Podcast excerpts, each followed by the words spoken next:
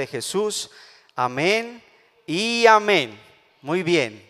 Estoy muy feliz de poder estar acá, aunque ustedes saben que me encanta cantar, ministrar. Gracias a Dios existen más adoradores y aquí también lo hacen hermoso. Ahorita me disfruté la alabanza de allá. Pero también me encanta compartir la palabra y le voy a pedir que abra su Biblia en Proverbios capítulo 18, versículo 24.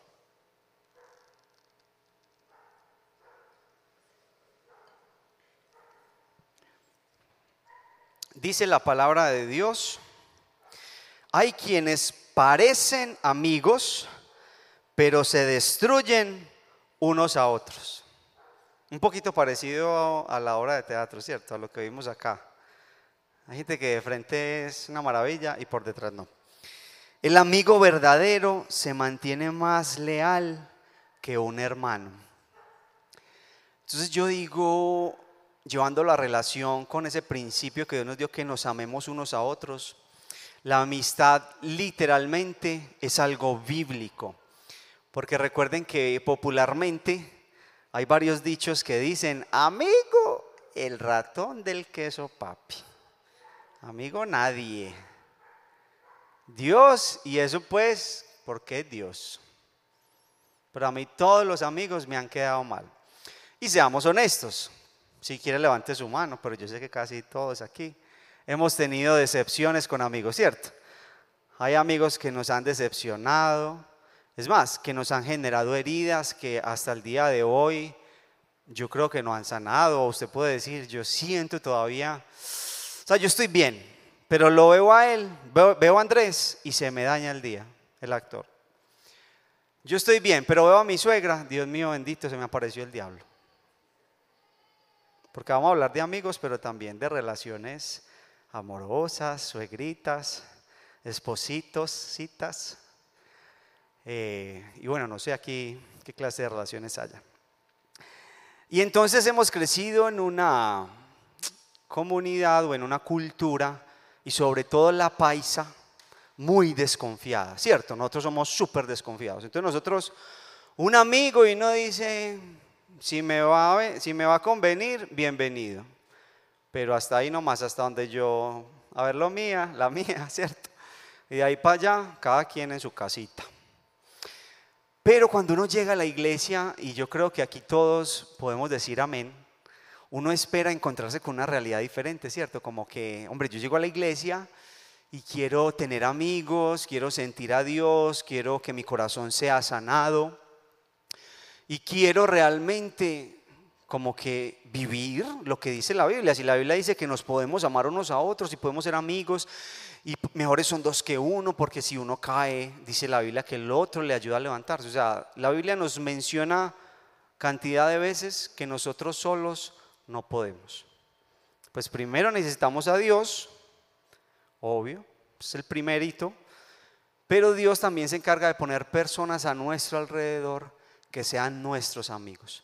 Hay mucha clase de amigos y ahorita vamos a hablar un poquito de clases de amigos, pero hoy vamos a hablar, yo sé que en redes sociales usted, si usted sigue la iglesia del camino, ya se dio cuenta que hoy vamos a hablar de los toxi amigos.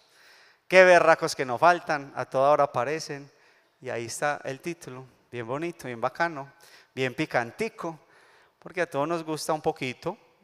Bueno, yo seré el único pecador, Señor, que me gusta un poquito el chisme, Señor, perdona. Claro está que con el temor en mi corazón, porque yo le digo, Señor, yo quiero obedecerte, pero hay quienes son un poquito, en la iglesia quieren aparentar ser muy santos y mejor dicho, yo soy súper puro, yo me he guardado para el Señor. no me he dado ni un besito con nadie, tengo 35 años. Y uno dice, aleluya, rabajándala. Ora por mí ahora mismo que ya siento la presión. Pero son más chismosos. Uy, qué pereza esta iglesia ya como está volviendo. Esa entrada, no, qué desorden, Dios mío. Esa, esos servidores, gas. Me trataron tan mal para sentarme en esa silla que no podía, que tenía que ir allá. Y uno dice, ve a la santa, pues como tan, ¿cierto? Tan delicada, se delicó. Pero la verdad, iglesia, es que aquí en este lugar que es hermoso y amamos la presencia de Dios y queremos agradar a Dios, si nos encontramos con amigos a veces tóxicos. De hecho, evalúate, quizás tú eres el amigo tóxico. Vamos a Job. Bueno, le voy a contar la historia más bien porque nos tocaría leer muchos versículos. En la Biblia hay una historia que la mayoría conocen de Job, ¿cierto? ¿Cuántos conocen la historia de Job? Levántame la manito para yo saber si la repito o no la repito. Listo. Rapidito. Llega Satanás, porque dice la Biblia que todos los ángeles se tenían que presentar delante de Dios y darle cuentas a Dios de qué estaban haciendo y estaban perdiendo el tiempo si no lo estaban perdiendo. Y Satanás también se tiene que presentar delante de la presencia de Dios. Entonces cuando llega Satanás y se presenta delante de Dios, Dios mismo que era amigo de Job, le dice, ¿tú ya has visto a Job? Una raquera. A un amigo, lo amo, lo cuido. Y ahí llega el primer tóxico de, la creación, Satanás, porque más tóxico que ese si no hay. Él le dice, ah, no, pues claro, si si es mal, ¿cómo no lo va a querer a usted si usted lo cubre, lo protege, lo guarda todo? Pero quítele la bendición y verá que ahí mismo reniega de usted. Puro tóxico, ¿sí o no? Positivo para tóxico.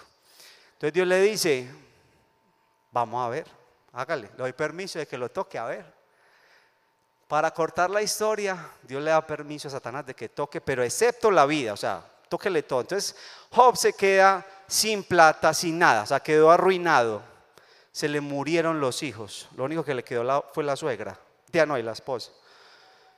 Entonces quedó, y, aparte con una enfermedad eh, horrible, o sea que Job estaba teniendo un momento de mucha aflicción, demasiada, o sea, severa. Yo creo que ninguno aquí hemos pasado por una aflicción como la que pasó Job. Y dice la Biblia que Job tenía tres amigos. Le voy a contar, bueno, seguro tenía más, pero voy a hablar de tres amigos. ¿Listo? tres toxi amigos, que yo espero que aquí ninguno sea como esos. Y si los tiene en su vida, váyalos despachando. El primero se llamaba Elifaz. Entonces mire pues Job en esa situación tan, tan, tan triste. Y llega Elifaz y le dice, Job, yo tengo mucho pesar y todo, mucha tristeza, tú eres mi amigo. Pero yo nunca he visto a un justo pasar por lo que tú estás pasando. ¿Qué le estaba queriendo decir ahí Elifaz? Usted es un pecador incircunciso. Usted es un hijo del diablo. Porque es que un hijo de Dios no vive lo que usted está viviendo. Alerta para tóxico. Cuando una persona llega a quererte, si te ve en el suelo, dice, ay, qué pesar, chao. Eso hizo Elifaz. Amigos tóxicos, horrible. Para cortar un poquito la historia, llega el segundo amigo. Al otro día, imagine cómo quedó Job, aburrido, así como queda uno con los amigos, así, así con los amigos tóxicos. Se llamaba Bildad.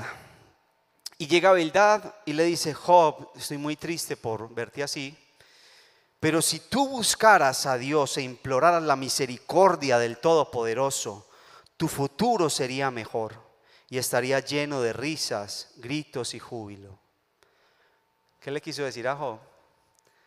Job, es que como usted no ora, hermano, usted no lee la Biblia, desde milagro estaba vivo. Palabras de juicio, palabras de juicio, todo el tiempo diciendo al Job, es que tú has sustentado todo el tiempo de que eres un hombre de Dios. Y finalmente estamos evidenciando, Job, que tú eres un farsante, tú no buscas a Dios. Yo conozco varios cristianos así y amigos que son cristianos y se ponen en una posición de juicio con los amigos. Esos amigos yo no los puedo condenar, ni estoy diciendo mucho menos que son hijos del diablo, pero son tóxicos. Entonces, tú decides qué clase de amigos quieres tener en tu vida. Y si tienes amigos como los de Job, pilas que aquí la Biblia te está diciendo alerta. Pero todavía falta eh, mucho de la enseñanza, así que voy a reservar algunos puntos importantes. Lleva el tercer amigo que se llama Sofar. Sofar, creo que se pronuncia así, pues no sé ni griego, ni, ni arameo, ni, ni, hebreo. Y dice Sofar, Sofar Job, eh, estoy muy triste de que estés en esa condición, pero yo no me voy a quedar en silencio. No, yo me tengo que sacar esta espinita de toda la vida, Job. ¿Cómo me vas a decir tú a mí que tú has sido un hombre de Dios, Job? Y estás en esa situación. Nunca, no es posible. Es que la Biblia dice que yo no he visto justo desamparado, ni su descendencia que mendigue pan. O sea que tú, Job, definitivamente eres un impío. Porque es que la Biblia dice, Job, que los justos no pasarán lo que tú estás pasando.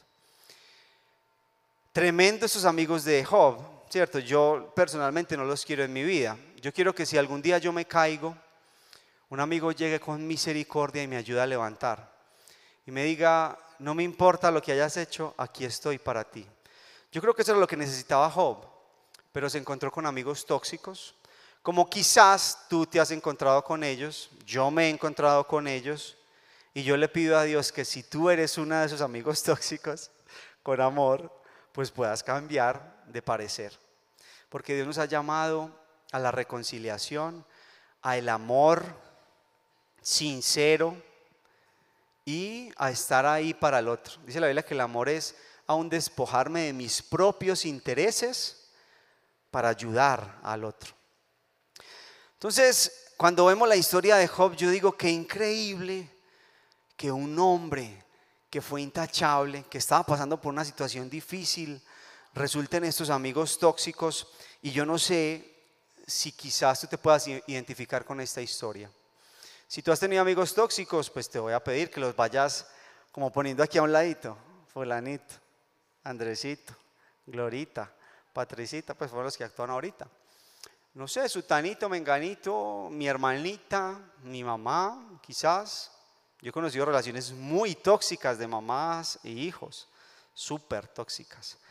Hoy queremos hablar un poquitico de estos temas, pero realmente mm, para reflexionar, más como para que podamos hoy proponernos ser buenos amigos, porque sabes que cuando uno llega a la iglesia uno quiere encontrarse con eso, uno quiere encontrarse con gente real, no perfecta.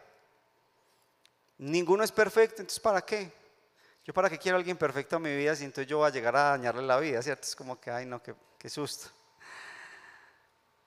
Hoy la invitación, iglesia, es a que podamos ser amigos leales, a que podamos vivir la palabra y, no seamos como los amigos de Job, terribles. Por favor, no seamos como los toxiamigos de Job. ¿Sí se acuerdan de los nombres? Grábaselos ahí para que vaya memorizando Biblia. ¿Cómo son? Elifaz, Bildad y Sofar. Sobre todo que se aprenda el de Job y que conozca su historia. Si no la tiene clarita, lo invito a que la lea en su casa. Vaya, busque el libro de Job en la Biblia y le toca leer todo, todo el, pues, todo el libro para que pueda entender bien la historia. Los amigos están en las buenas y en las malas. Los amigos se quedan contigo aunque, aunque hayas pecado, aunque sea tu culpa lo que estás pasando, los amigos se quedan contigo. Esto es una clase de amistad. Es una clase donde estamos aprendiendo a ser amigos. Porque lastimosamente a los cristianos de hace muchos años nos decían que si un amigo caía en pecado o no hacía todo lo que pues la, la religión y de pronto lo que la Biblia dice, lo teníamos que empezar a mirar despectivamente. Y les voy a decir, yo estuve en una iglesia X. Ahí sí como les cuento el milagro, pero no les cuento el santo. Donde ocurría eso. El que caía en pecado, ya, ni lo saludaban. Pecador incircunciso, hijo del diablo, Dios mío bendito. ¿Cómo se siente uno en una iglesia donde supuestamente amor y la gente me trata así? No, pues, es como que es cierto pues me voy, me voy de aquí, ¿cierto? Es como que no, no, no, no, no, o sea, no es razonable. Y hoy, pues muchachos, seamos verdaderos amigos. Los amigos se quedan a tu lado y no te juzgan, te exhortan con amor. Porque también hay que aclarar que si yo sé que un amigo está tirado en... Puedo ser un poquito, puedo manejar mi vocabulario siendo muy respetuoso, si mi amigo está tirado en la chanda, y yo no lo ayudo, entonces yo no soy amigo. Pero si yo sé que mi amigo está tirado en la chanda y que es por culpa de su pecado, yo le digo, James, te voy a usar de ejemplo. James, papi, te quiero. Tú sabes que cuentas conmigo. Yo te amo, pero yo creo que debes corregir esta situación en tu vida. Ya. Y se queda ahí al lado. No le dices, como usted es un pecador, suerte, bye, baboso. Eso nunca lo... Y yo les digo, y eso hay amigos que lo hacen. Sobre todo los religiosos. Los religiosos son súper tóxicos, perdón. Señor, ayúdame a controlar mi lengua. Eh, solo que yo he vivido, eh, gracias a Dios, en varios entornos cristianos. Y, es tan tremendo yo hoy pararme aquí y tener que hacer introspección y decir, venga, es que los cristianos a veces somos tóxicos. Ya, reconozcamos, pero aprendamos a no serlo. Aprendamos de Dios a no ser tóxicos, a ser amigos leales, a ser amigos que se aman, que no se juzgan, a ser amigos en las buenas y en las malas. ¿Sabe por qué el matrimonio, bueno, en algunos casos, dura? Porque se trata al máximo de, de respetar ese pacto, en las buenas, en las malas, en la salud, en la enfermedad, en la tristeza, en la alegría, en la pobreza, en la riqueza. ¿Qué, ¿Cuál me falta? Ayúdenme ahí. En la fidelidad y en la infidelidad. Ah, no, no, mentira, ahí no. Esa, esa sí no es. Y sabe algo que hoy en día sobre todo pasa mucho y este nivel de toxicidad, yo sé que ustedes lo han vivido mucho y se ve mucho en las redes sociales, ¿cierto? Porque las redes sociales definitivamente son como un foco de infección para las sanas relaciones. Las redes sociales llegaron a arruinarlos las amistades sanas. Con respeto lo digo y siendo crítico, porque creo que el que usa bien las redes sociales, el que es influencer y sabe manejar eso, perfecto, me encanta y los admiro. Pero el problema de las redes sociales es que ya se convirtieron en nuestra forma de hacer amigos. Entonces la gente hoy en día dice, no, es que yo tengo dos mil amigos.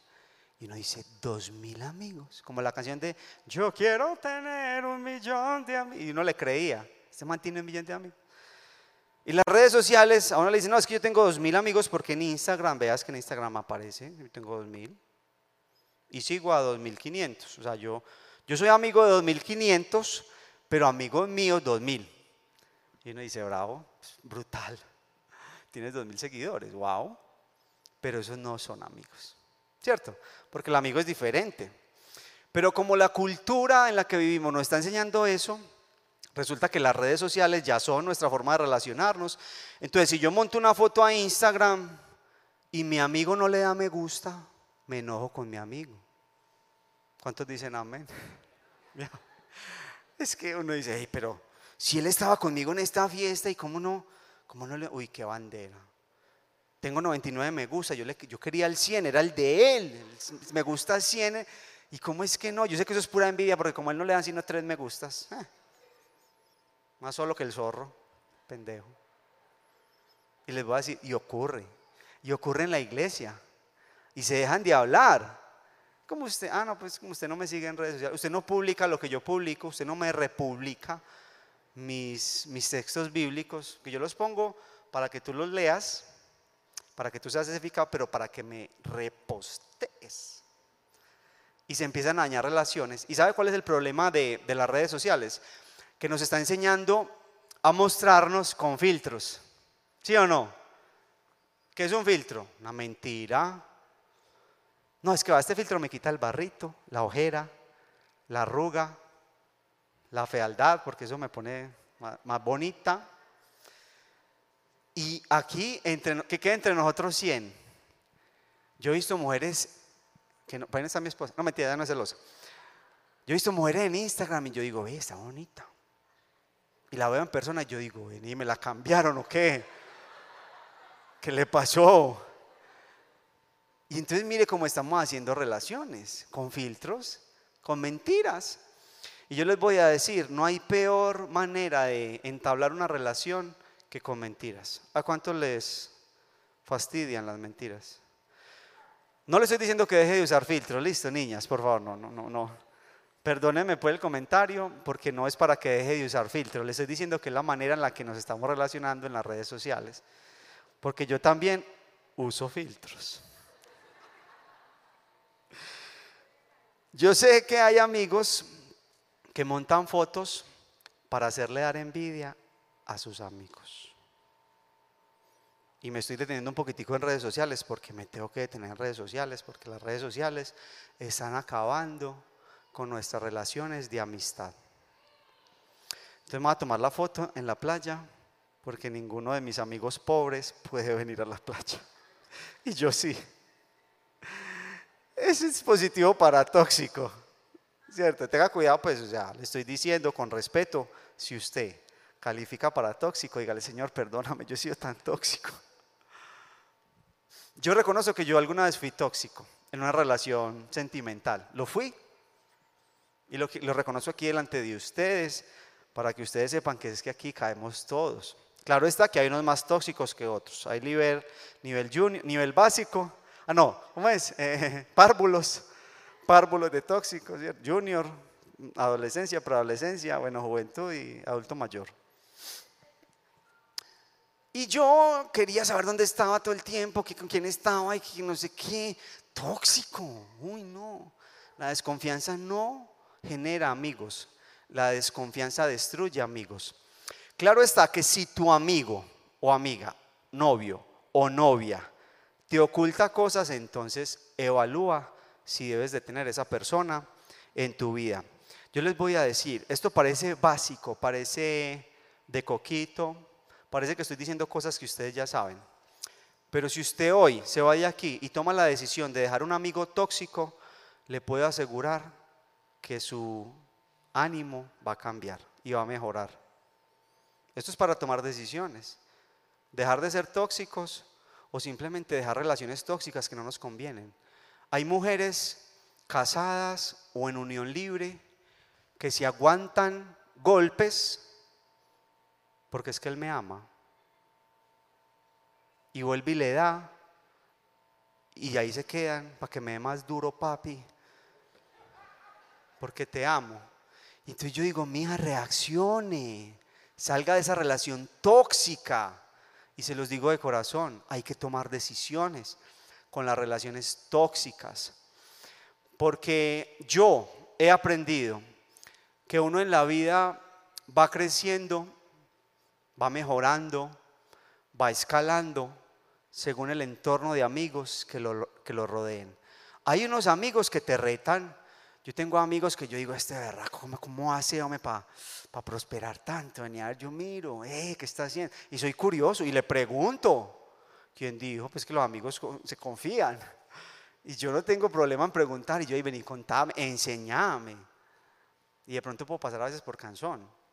Pero si yo lo considero mi amigo, yo le hablo con la verdad. ¿Yo para qué le voy a poner a decirle mentiras? No. Yo no uso filtros en mis relaciones, no los uso. He aprendido a ser conciliador en mi forma de comunicarme, pero no me gustan, no me gustan los filtros.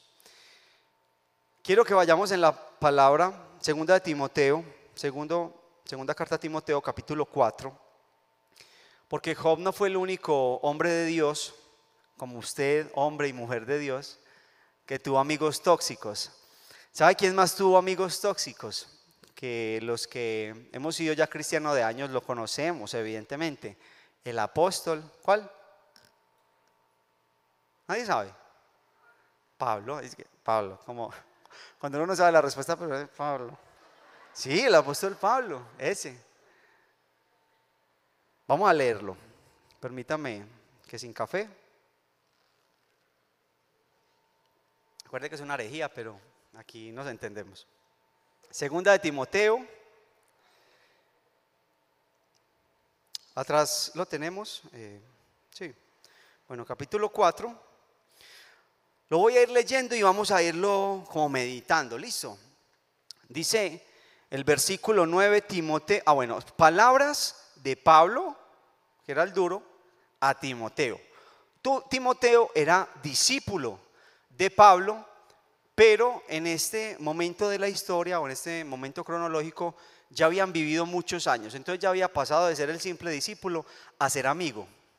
Entonces ya Pablo y Timoteo eran más que líder y, o mentor y discípulo, ya eran amigos.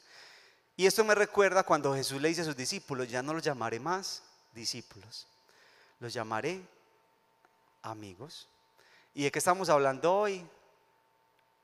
Ah, estamos hablando de los amigos tóxicos, pero pues, también tenemos que hablar de los amigos, ¿cierto? Porque hay que hacer la comparación, la sana comparación. Entonces Pablo, amigo de Timoteo, le dice, Timoteo, por favor, ven lo más pronto posible. ¿Qué, ¿Qué, nos muestra eso? La escritura que nos está mostrando. Que Pablo con su amigo era capaz de mostrarse vulnerable.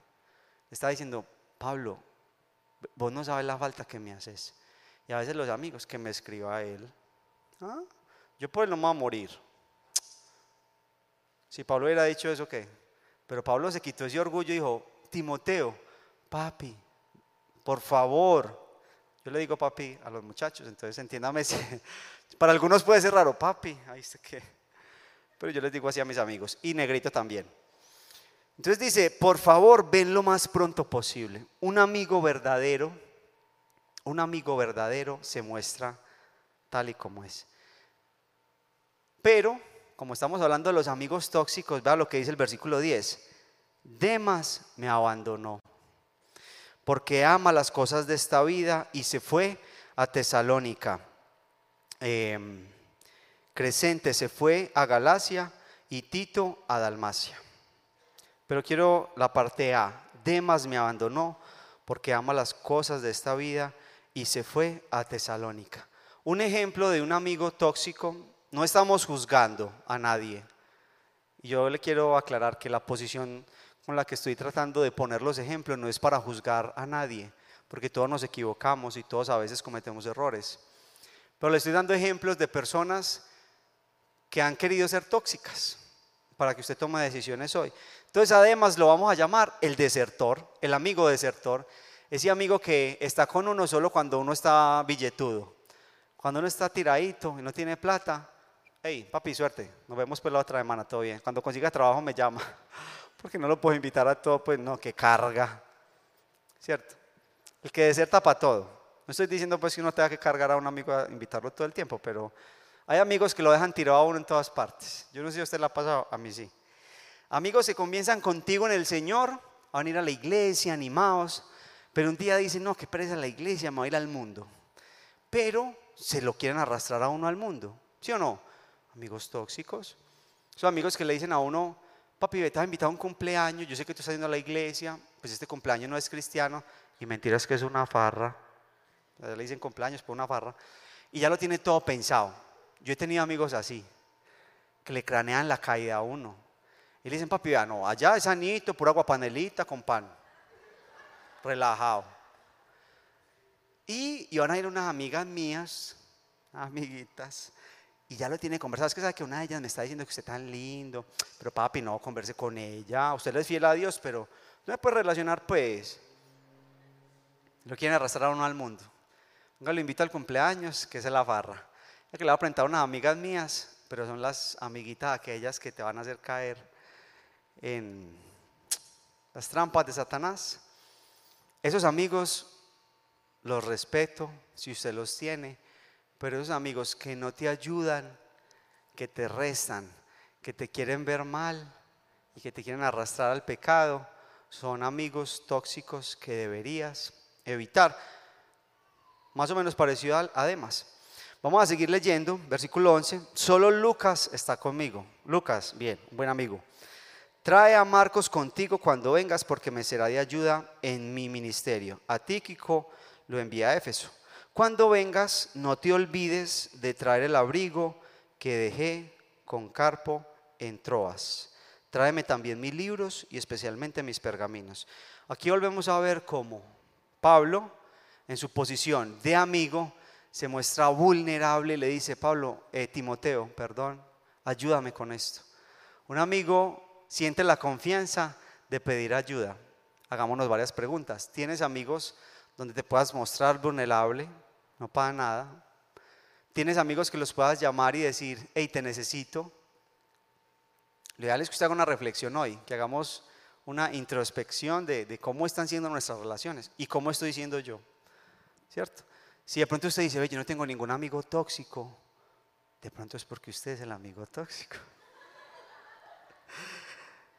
Versículo 14 dice, Alejandro, el que trabaja el cobre, me hizo mucho daño, otro tóxico. Pero el Señor lo juzgará por lo que ha hecho. Cuídate de él, le dice Pablo a Timoteo, cuídate de él, porque se opuso firmemente a todo lo que dijimos. A este amigo que ustedes ven ahí que llama Alejandro, pilas con los Alejandros. Ah, mentiras. Un saludo a Alejito, nuestro amigo, mentor, un abrazo, un beso que está en Estados Unidos. Esos Alejandros son muy hermosos, pero este de la Biblia no. Lo vamos a llamar el dañino. Uno siempre tiene un amigo tóxico dañino que él dice, te quiero ver bien, pero no mejor que yo. Me encanta que prosperes, pero yo tengo que prosperar más. O sea, es capaz de hacerte daño por él estar arriba. Si tienen un cliente en un negocio, hace el chanchullo para el que hace con el cliente y usted chao. Sí, porque es que ahí me va a ganar 200 palos. Tóxico. Pues, perdón, estamos hablando de casos de amigos tóxicos. Así era Alejandro. Mire lo que le dice Pablo a Timoteo, cuídate de él. Un amigo verdadero le ayuda a sus amigos a no caer en las garras de esa bandida. Ey, ¿sí o no? Recuerde que yo le dije a usted que yo iba a, hacer un a usar mi vocabulario. Con su permiso, ustedes me dijeron que sí. Ok, gracias. Si usted sabe que esa muchacha es una bandida, dígale a su amigo, parce, vea, yo le decir la verdad, con vergüenza le digo que yo caí ahí.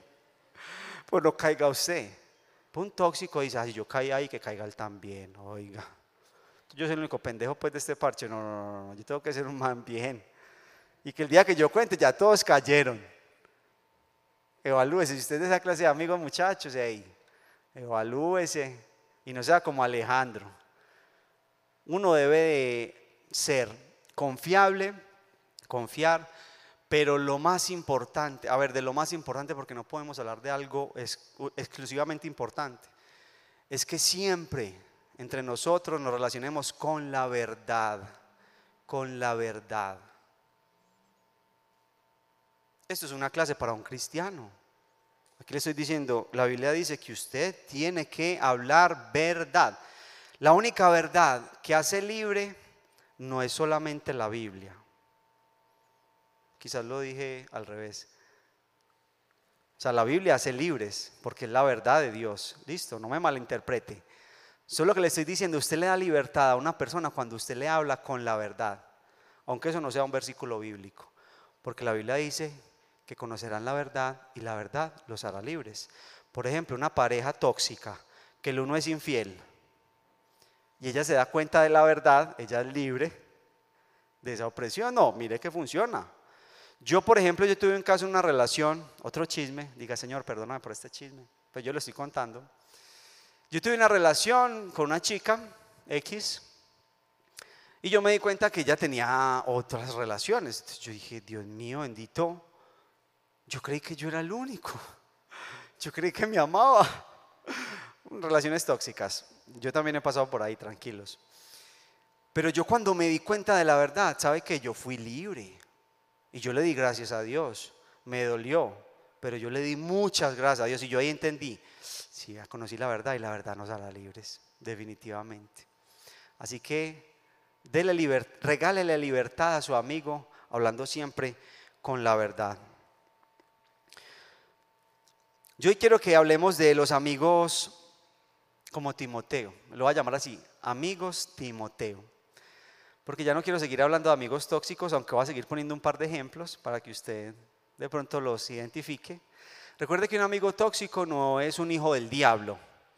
Usted tiene que evaluar si es una falencia que esa persona tiene y usted le puede ayudar o si definitivamente usted se debe alejar de ese amigo tóxico. Y le voy a decir, funciona. Funciona. Yo un día tuve que tomar la decisión consciente, racional, en mi mente de decir, me voy a alejar de, mis, de la gente tóxica. Y hoy estoy, no tengo una vida perfecta, pero sí muy agradecido con Dios porque puedo disfrutar, ¿cierto?, de ciertas cosas que de pronto la gente que le encanta vivir metidos en relaciones tóxicas no puede disfrutar, como la paz, como la tranquilidad, como el amor sincero. Así sea cuando el amigo puede, porque yo no, porque eres mi amigo, entonces me tienes que seguir en todo lo que yo quiera, tienes que apoyar todo lo que yo haga, y mejor dicho, me tienes que dar plata cuando yo esté pelado. No. Entonces ahí está siendo tóxico, ¿cierto? Porque un amigo no está para suplir de todas tus necesidades, deseos, ¿cierto? Eh, bueno Nadie está para eso. Ni Dios está para eso. Dios es nuestro mejor amigo, el Espíritu Santo. Véala ya. Espíritu Santo, mi mejor amigo. Pero ni siquiera Dios está para estar ah, supliéndonos todas nuestras necesidades, ¿cierto? En eso estamos de acuerdo. Pero sí podemos coincidir en que cuando yo tengo un amigo y estoy pasando por un momento difícil, espero algo. Y yo quiero que seamos bueno, yo quiero que veamos el ejemplo de Timoteo y es su decisión. Si quiere ser un amigo, Timoteo. Si quiere ser un amigo como lo era Timoteo con Pablo, un amigo fiel. Pablo con Timoteo podría mostrarse vulnerable. Ahí lo leímos en el versículo 9 y en el 10. En el 9 dijimos, bueno, leímos, Timoteo, por favor, ven lo más pronto posible. ¿Qué le estaba mostrando? Te necesito, literal. Y de una vez le puso como una quejita y le dijo, imagínate que este mano me ando. No, fue sincero con su amigo, le contó. Aparte de eso, Pablo con Timoteo le podía hacer peticiones directas. Ahí lo, vemos en el versículo 13. Cuando vengas, no te olvides de traer el abrigo que dejé con Carpo en Troas. Tráeme también mis libros y especialmente mis pergaminos. Entonces, lo que les decía un poquito ahorita, aprendamos a ser amigos leales, aprendamos a ser amigos todoterreno, en las buenas y en las malas. Que si yo pequé, que seamos amigos, que si pecamos tengamos la confianza de irle a decir al amigo, parce, la embarré. Caí, pequé, necesito que me ayudes. Pero hay entornos tóxicos de amistad donde si usted cuenta eso, usted es un infiel, usted es un impuro, usted es un, alma del diablo. Ojalá que en esta iglesia podamos ser amigos todoterreno. Es más, le voy a decir esto y espero eh, que usted me, entienda. La amistad no se puede condicionar a que, a que su amigo tiene que ser cristiano. Y aquí voy con algo delicado, pero sépalo entender. El amigo no es amigo verdadero porque es cristiano. Hay amigos que son mejores amigos que los que vienen a la iglesia, porque son reales, porque son leales, porque brindan confianza y porque no te invitan a hacer el mal en la calle. Y te dicen, no, me gusta mucho que creas en Dios y súper. Pues yo no, no voy a la iglesia, pero sabes que la buena. Y son los amigos que están en los momentos difíciles, y, que y cuando, cuando se dan cuenta que estás pasando por una necesidad, te llaman. Te dicen, papi, ¿en qué le puedo ayudar? La idea de este comentario es que en la iglesia seamos todos así, amigos, a todo dar. Yo sé que no todos vamos a ser los super amigos de todos. Uno va mirando quién va haciendo su círculo, ¿cierto? Y pues al amado, como llegamos aquí a la iglesia, amado, yo a todos, amado, negrito, papi, ¿cómo estás? Todos.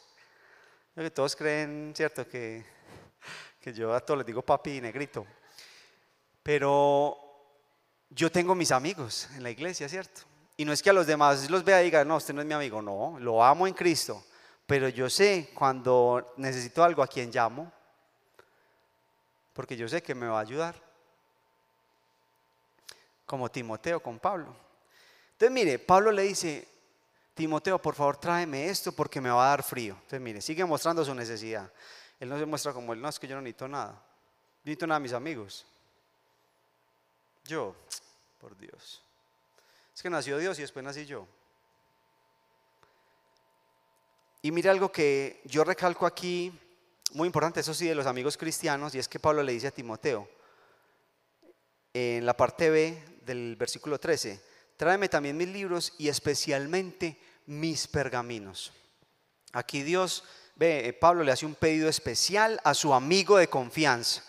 Y aquí yo quiero decirle que si quizás usted no ha sido un amigo, un amigo como Timoteo, hoy tomamos la decisión de ser amigos como Timoteo. Aquí vemos que Pablo sabía que su amigo le iba a llevar la palabra de Dios, porque cuando leemos libros y especialmente pergaminos, eh, es muy claro que era como las sagradas escrituras de la época. Todavía no existía la Biblia como la conocemos hoy, ¿cierto? Entonces habían los escritos antiguos y se dice, porque digamos que en el estudio de la historia se dice que ya Jesús, los hechos de Jesús se habían empezado, se habían comenzado a escribir en pergaminos. Y el, Pablo le hacía falta estar leyendo la palabra, ¿cierto? Pero lo característico de esto es que Pablo sabía que contaba con Timoteo, y él iba a traer palabra de Dios. Aquí lo voy a acomodar un poquito. Los verdaderos amigos de vez en cuando o muy seguido decimos, estaba orando y sentí de Dios esta palabra para ti. O si está pasando por un momento difícil, acostumbre, aprenda esto. Si su amigo está pasando por un momento difícil, mándele un versículo bíblico. No hay nada más hermoso que uno recibir la palabra de Dios que alienta, que vivifica, que, que le llena a uno como de, esperanza, de aliento. Y eso hacía Timoteo con Pablo. Era una persona confiable para entregar la palabra. Así que nosotros, si queremos ser verdaderos amigos, acostumbrémonos a, a ser como era Timoteo. Por eso lo llamé amigos Timoteo. En el versículo 15, Pablo le dice a Timoteo, cuídate de él. Un amigo, como lo dije ahorita, previene. Un amigo es capaz de decir la verdad decirle a su amigo, mira, detecto algo malo, eh, siento que esta persona no es buena, no, no te estoy diciendo pues que, es algo eh, que tengo comprobado, pero no sé, tengo un sentir, hable, porque un amigo conversa, un amigo habla, un amigo le dice al amigo, hey, ¿cómo estás? Tuve este sueño, tuve este sentir, estoy hablando de amigos cristianos. De pronto amigos que tú tengas por ahí que sepas que son tus amigos, no sé, hey, mira, chévere el partido, ¿cierto? ¿Qué tal si nos reunimos, compartimos? Es la manera como de, esa es la manera en entornos que no son de la iglesia de decir, hey, te necesito un ratico, ni vamos a un partido, o ni vamos a jugar. Yo no soy mucho de fútbol, pero pues sé que la mayoría de los hombres les encanta eh, este, este deporte. Entonces, saque cualquier excusa, pretexto para usted compartir con sus amigos. Esto está claro. Un amigo comparte eso se escucha muy fácil, pero ¿cuántos hay aquí que dicen, ah, que pereza ir por allá? Yo les digo la verdad.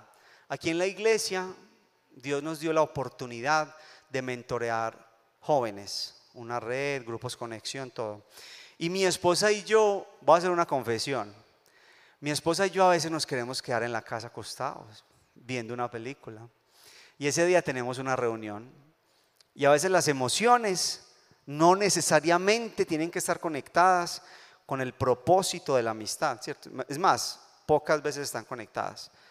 Pero cuando yo recuerdo, no, es que ese es el momento que yo tengo para compartir con mis amigos, es el tiempo que yo tengo para poder abrazar, para poder compartir, así sea poquito, pero esa es mi oportunidad de ser amigo, porque recuerde que la Biblia dice que el que quiere amigos ha de mostrarse amigo.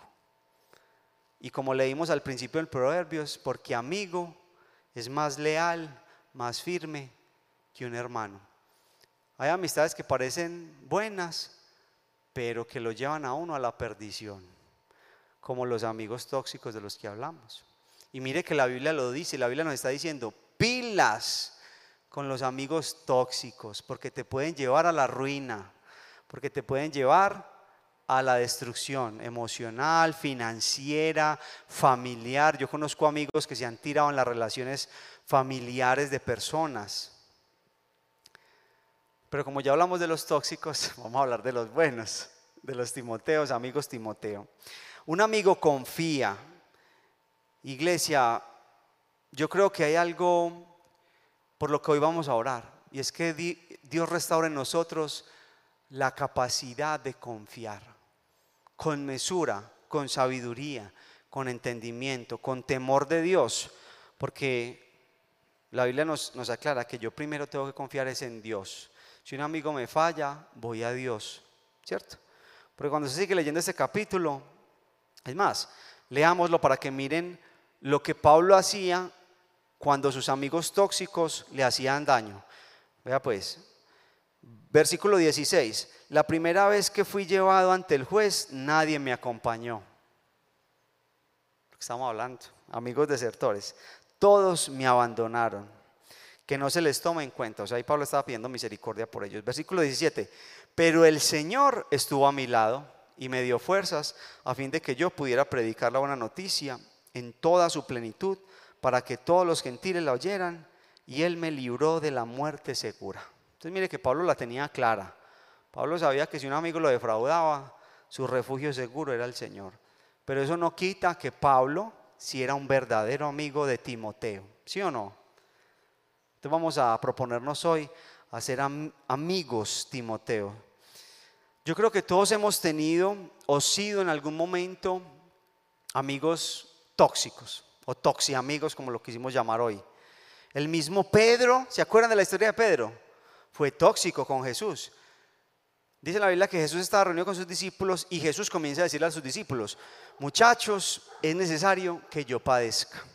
Es necesario que yo sufra persecución, me van a dar duro.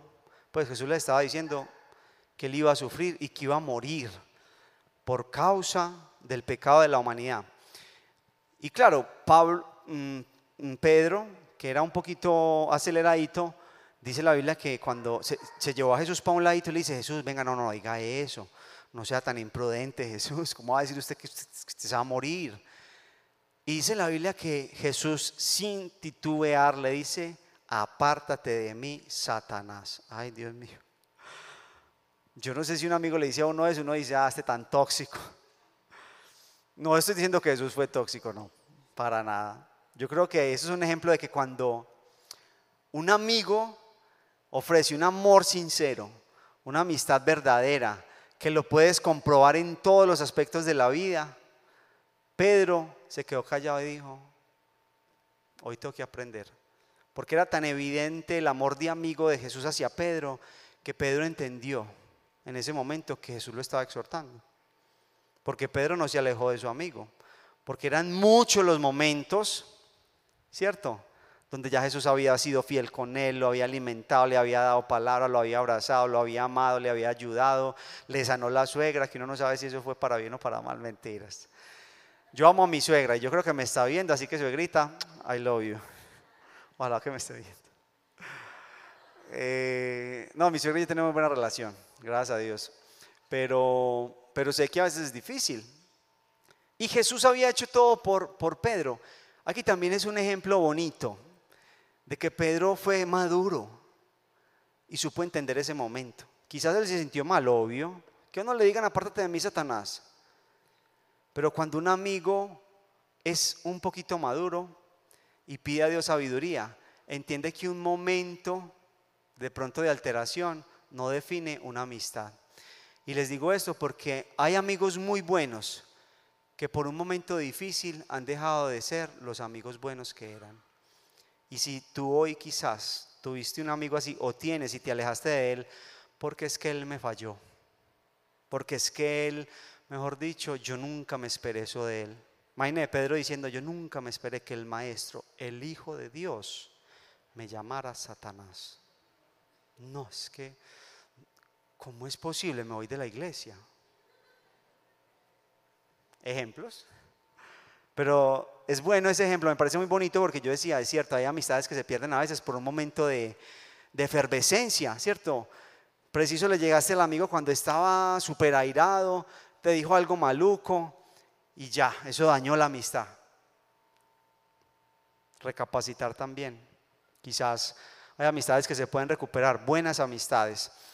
El caso es que como Jesús es perfecto, Jesús le dice esto y en ese momento queda en evidencia que aunque Pedro era un, discípulo fiel, hubo un momento en el que fue tóxico.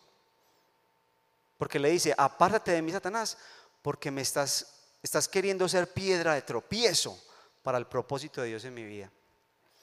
Hay un ejemplo también para los novios, cuando le retaca y le retaca, venga pues mi amor, como ahorita pues mi amor, y salen del culto todos ungidos, llorando. Todos somos tentados. Aquí yo no le estoy diciendo nada a nadie. Yo también he sido muy tentado. Todos somos tentados. Pero hay, hay, hay, hay noviecitos y amigoviecitos que vienen a la iglesia, salen de aquí todos ministrados y se van a motelear, a fornicar parejo. Yo hablo tranquilo y escueto y abiertamente porque, muchachos, eso pasa. Y si pasa, lo podemos conversar. ¿Cierto? Que hay que hacer, reconsiderar. Y si tú amas al Señor, bueno, yo no voy a ser un novio tóxico, me voy a guardar, Señor, ayúdame. Esta carne me jala, hay que reconocerlo, pero Padre, quebranto mi carne en ayuno de oración. Les, nos toca. Yo tuve que ayunar y orar, y, y, yo vigilaba, ayunaba, oraba, me, me bañaba en silicio, en ceniza, todo. Me echaba hielo, agua hervida, mentira, eso sí no. Pero yo decía, Dios, guárdame ayúdame. Y si yo no hubiera tenido una novia que también quería guardarse para el Señor, le digo pues que acabamos con todo. Por eso una relación uno la tiene que buscar de una persona que también quiera amar a Dios, porque las personas que quieren amar a Dios se ayudan. Mejores son dos que uno, porque uno le ayuda al otro. Y una bonita experiencia del noviazgo de mi esposa y yo, no fue perfecto, pero había días, la mayoría de veces, ella me ayudaba a guardarnos porque uno como hombre para un perrito en, celo. Pero hubo días en los que yo le ayudé a ella. Entonces yo decía, bien, una vez al año, pero no hay daño. Porque los dos queríamos. Porque es que, mire, el nivel de toxicidad no es solamente el evidente, ¿cierto? El que es tóxico porque es tóxico y todos nos damos cuenta, tranquilo.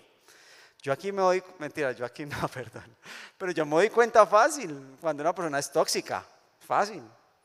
Pero hay gente que se camufla muy bien y a veces se caído. Muy bien, continuemos. Pero hoy es el día para decidir ser amigos Tímote. Los amigos que procuran no ser tóxicos, que aunque usted siente ese deseo como de llevarle la ventaja a su amigo y, o ponerle la zancadilla, porque usted quiere ir adelante, dígale, Señor, ayúdame, yo tengo que ser un amigo fiel, yo tengo que ser un verdadero amigo. Y siéntese y converse, ¿sabe qué? ¿Sabe qué, mi negro? Yo quiero aprovechar esta oportunidad, mano, permítame, háblelo, porque si ese es su amigo, vale la pena que usted sea honesto y le hable con la verdad. Y todos nos arriesgamos a tener amigos y a ser verdaderos amigos. Es como con la esposa, con la esposa funciona porque a uno le toca, es. Pero a mí, yo he sido muy bendecido desde el día que decido, cada decisión de mi vida es con mi esposa y la concilio con ella. Y a veces es tan difícil, porque los hombres somos muy diferentes, pensamos muy diferente. Pero ahí donde uno dice, bueno, si yo quiero amigo, me tengo que mostrar amigo, porque con la esposa también aplica todo lo que acabamos de hablar. Se supone que la esposa debe ser nuestra mejor amiga, ¿cierto? Entonces aplica, aplica todo, la comunicación, la paciencia, la confianza, absolutamente todo. Debemos ser incondicionales. El matrimonio es el único donde uno lo hace oficial delante de todo el mundo y hasta firma un documento, si yo no voy a ser incondicional. Pero con los amigos uno no firma nada, es la, la palabra, respetar esa palabra. Si yo le digo a un amigo, no contés, no cuente. Pero pasa mucho, esos, esos ejemplos son brutales porque así se dañan amistades. Es más, así se dañó una amistad que yo tenía. Porque yo le dije, era mi líder en esa época, en ese momento, y yo le dije, te voy a contar esto, pero por favor no le contes a nadie, porque a mí eso me avergonzaba mucho en ese momento. Y me di cuenta que se lo contó a la esposa, que la esposa lo contó a la hermana, que la hermana lo contó a la amiga y que la amiga lo contó a la otra amiga y mejor dicho, ya sabía media iglesia, porque fue en la iglesia. Esa aclaración es importante. Y yo hice la reflexión de que se fracturó la amistad porque esa persona en ese momento no supo guardar un secreto. ¿Y qué tiene? Si no le dice no cuente, usted dice, no me dijo, voy a ir a contar a fulanita, tiene permiso. Mentira, yo creo que los amigos sabemos cuándo podemos contar algo del amigo o cuándo no. Guardémonos, seamos confiables, seamos serviciales, invite a su amigo a su casa y lave los trastos. ¿Cierto? Pero no, yo no invito a esta gente porque me dejan aquí un desorden y el berraco y qué presa ponerme a lavar trastos ahora. No. Y mucha gente no comparte con sus amigos porque la pereza queda haciendo oficio después. Claro está que son decisiones personales y yo no me quiero meter en sus decisiones. Solo le estoy dando ejemplos de cómo podemos ser mejores amigos. Y Dios nos llama a eso. Y algo que me encanta y, y, es una cosa que yo he conversado mucho con mis amigos de la red de Ion Plus, porque con ellos me reúno mucho, aclaro, porque no es que solamente ellos sean mis amigos, sino que con ellos he podido profundizar con los mentores y los muchachos que son mis amigos. Y quiero que lo leamos, Romanos 12, 9. A mí me encanta este versículo porque a la vez que yo siento que, me cachetea un poquito, siento como que también me, me ayuda a estar un poquito seguro y tranquilo con mis amigos, ¿cierto?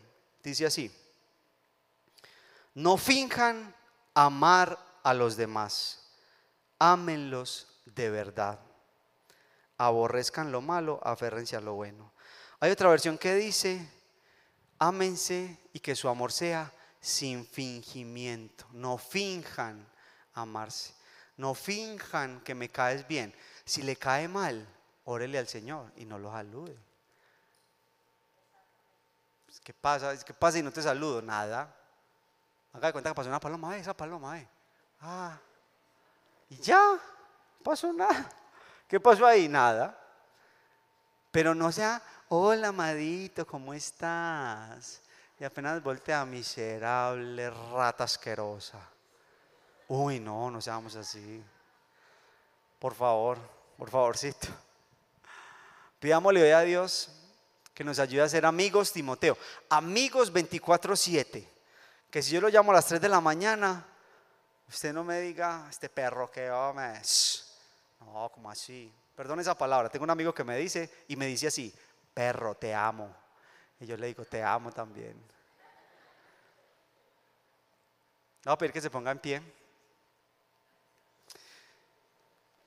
Y pues esta enseñanza quisimos hacerla un poquito jocosa, un poquito conversada, pero yo espero que a usted le haya servido para tomar decisiones hoy.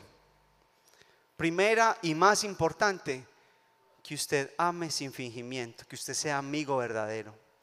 Que usted hoy decía decir, bueno, con sabiduría, con prudencia, con temor a Dios, pero voy a confiar y voy a ser confiable.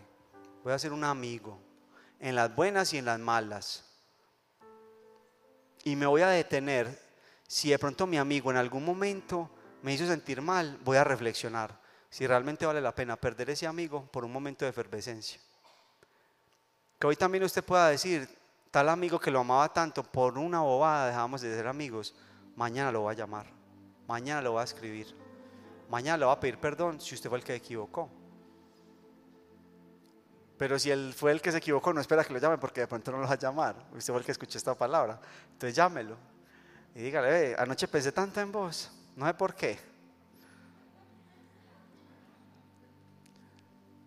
Y que hoy también podamos decidir tomar decisiones si tiene relaciones tóxicas. Mi consejo es, aléjate de ellas. No se va a acabar el mundo por eso. Porque tú le tienes que dar tiempo a esa persona de que madure. Si usted, yo sé que esto es complejo, pero si usted tiene un esposo tóxico que le pega, aléjese de él mientras que él madura. Órele al Señor. Eso sí, lo primero que le digo, y perdón, lo primero es busque ayuda profesional y espiritual. Busque ayuda, porque eso no me puede quedar así. Porque nosotros aquí creemos en la restauración de los hogares. Pero no se quede sufriendo y siendo maltratada o maltratado, porque hoy en día le dan duro a los hombres a las mujeres por igual. No se quede ahí siendo abusado, porque la Biblia dice, sobre toda cosa guardada, guarda tu corazón porque de Él mana la vida. Y aquí hay personas que no han logrado ser buenos cristianos y buenos amigos porque no han sabido tomar decisiones de alejarse de personas tóxicas. Esto es súper profundo y súper real. Créame que aquí hay gente que no ha podido ser sana en su corazón porque no se ha alejado de la persona tóxica que tiene en su vida.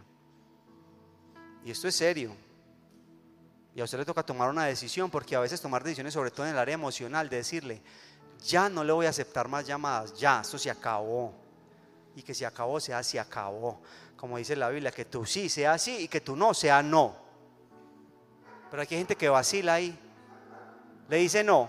Y al otro día lo llama, le escribe y otra vez, es que tan lindo me escribió? No, mamita, ya, suéltelo, déjelo, aléjese. Y yo le voy a asegurar que en cinco años por ahí que usted aprenda la lección, me va a dar las gracias. Porque en este momento va a ser difícil, quizás usted no me va a querer dar las gracias. Aparte de que este no es mi consejo, es el consejo bíblico, ¿cierto? Entonces yo no tengo aquí nada que ver. Aléjese de la gente tóxica, que el mundo no se va a acabar por eso. Y le estoy hablando no del tóxico, no del amigo que, que se descacha, no. Le estoy hablando de la gente que te maltrata, que abusa de ti, que te aleja de Dios, que te roba tu propósito, gente negativa que todo el tiempo te está diciendo tú no eres capaz, tú no vales, tú no esto, tú no lo otro. Aléjese, porque no te conviene. Seamos amigos Timoteos, como con Pablo. Ambos se amaban, ambos se aconsejaban.